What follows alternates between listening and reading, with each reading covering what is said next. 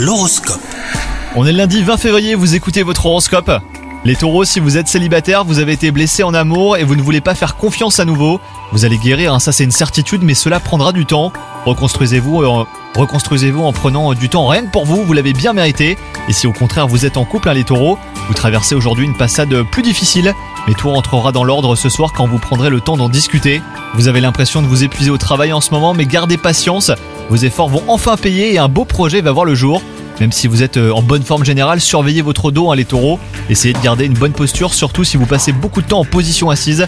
Si vous ressentez une douleur, ne la négligez pas et consultez sans attendre. Bonne journée à vous